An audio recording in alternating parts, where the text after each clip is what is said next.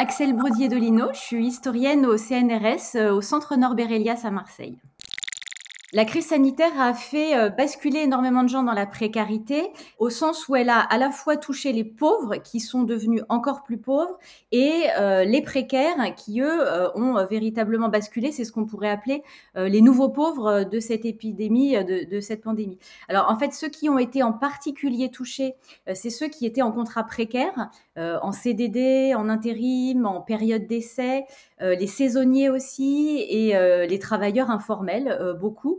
Euh, c'est-à-dire tous ceux qui en fait n'ont pas pu euh, bénéficier euh, du chômage partiel et ceux qui étaient déjà pauvres, qui ont eu des grosses difficultés d'accès à leurs allocations, qui ont eu des surcroîts de dépenses et moins de recettes parce que eux aussi avaient des compléments de travail formels ou informels.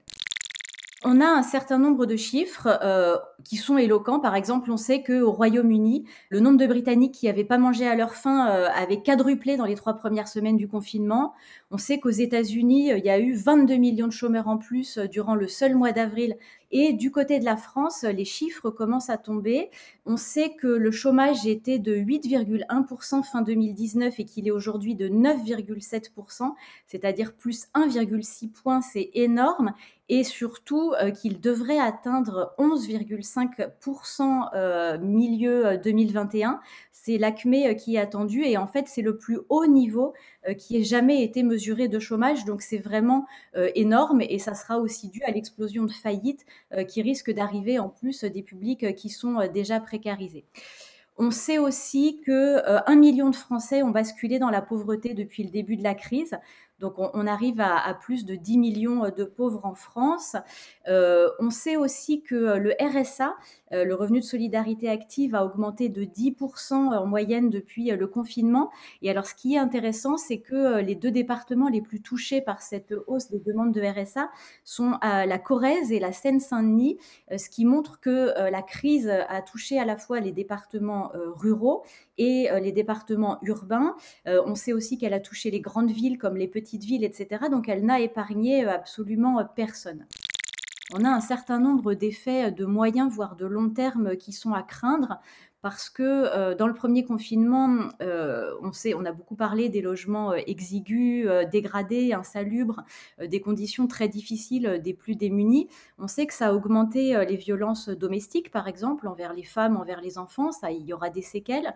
On sait que les gens ont une grosse dégradation de leur santé mentale et aussi de leur santé physique, parce qu'il y a eu des accès très perturbés au système de soins. On sait aussi que euh, les gens qui ont perdu leur emploi euh, n'en retrouveront pas rapidement. Euh, ça vaut pour les étudiants, les travailleurs précaires, mais aussi les petites entreprises, les indépendants, les artisans, parce que le marché de l'emploi est très déprimé et que les entreprises se concentrent sur la préservation des emplois existants. il va y avoir des, gros risques d'expulsion locative, etc. Et il faut penser aussi aux conséquences éducatives et scolaires, parce que les plus démunis ont, ont, eu quand même des grandes difficultés à faire l'école aux enfants avec euh, le manque d'équipement informatique, de connexion, d'imprimantes, etc. Donc il faut craindre que ça ait euh, creusé les inégalités scolaires. Et il y a euh, un autre public dont la situation est très préoccupante en ce moment, c'est les jeunes et les étudiants, les jeunes entrants sur le marché du travail. Ils sont aujourd'hui complètement surreprésentés dans les demandes d'aide alimentaire. Ils sont en décrochage d'études et ils arrivent sur un marché de l'emploi qui est complètement déprimé. Donc c'est vraiment un des publics les plus névralgiques. Donc les sommes massives qui ont été injectées pour soutenir l'économie, de chômage partiel, c'est des très bonnes choses parce que ça va prévenir euh, les chutes dans la pauvreté. Euh, il vient de mettre en place un plan euh, de 100 milliards d'euros qui est une très bonne chose avec beaucoup de mesures de lutte contre le chômage, pour la formation, des garanties de ressources, la création de jobs étudiants, etc. C'est vraiment massif. Après, ce qu'ont souligné les associations, c'est euh, la faiblesse des sommes qui sont en particulier consacrées aux plus démunis. Euh, c'est 800 millions sur 100 euh, milliards, c'est-à-dire 0,8% du plan. C'est significativement extrêmement peu. Donc du côté des plus démunis, ceux qui étaient déjà dans la pauvreté, les réponses sont assez réduites. Les associations ont vraiment été en première ligne et de fait elles le sont elles ont très vite tiré la sonnette d'alarme, elles ont très vite cherché les chiffres et relayé pour alerter sur la gravité de la situation. elles ont euh, énormément travaillé les réponses immédiates euh, auprès des sans-abri euh, dans les centres d'hébergement, les distributions alimentaires, etc mais elles ont aussi été confrontées à un problème qui était assez inédit, c'est que cette pandémie à la fois a beaucoup accru les besoins de terrain et en même temps fait disparaître leur bénévolat, leur cœur de bénévolat, puisque le cœur de bénévolat des associations, c'est les retraités, les plus de 65 ans, qui étaient le public le plus vulnérable à cette pandémie de Covid-19. Par contre, d'un point de vue des dons, visiblement, on est dans une situation qui n'est pas si mauvaise que ça, c'est-à-dire les gens sont solidaires et donnent aux associations des moyens financiers, matériels, etc. Dans chaque crise, on a euh, une empathie pour les nouveaux pauvres euh, qui sont les nouvelles victimes de la crise et on tend à oublier les anciens qui sont euh, parmi les plus touchés et qui est un phénomène de lassitude de la compassion et qu'il est aussi à craindre sur cette crise-là. on va porter peut-être plus attention aux nouveaux pauvres de la pandémie et oublier les anciens qui sont pourtant en situation dramatique et peut-être même encore plus dramatique. Et donc, c'est quelque chose qui est très délétère socialement et politiquement. Il ne faut pas oublier les pays du Sud sur lesquels on est complètement aveugle en ce moment.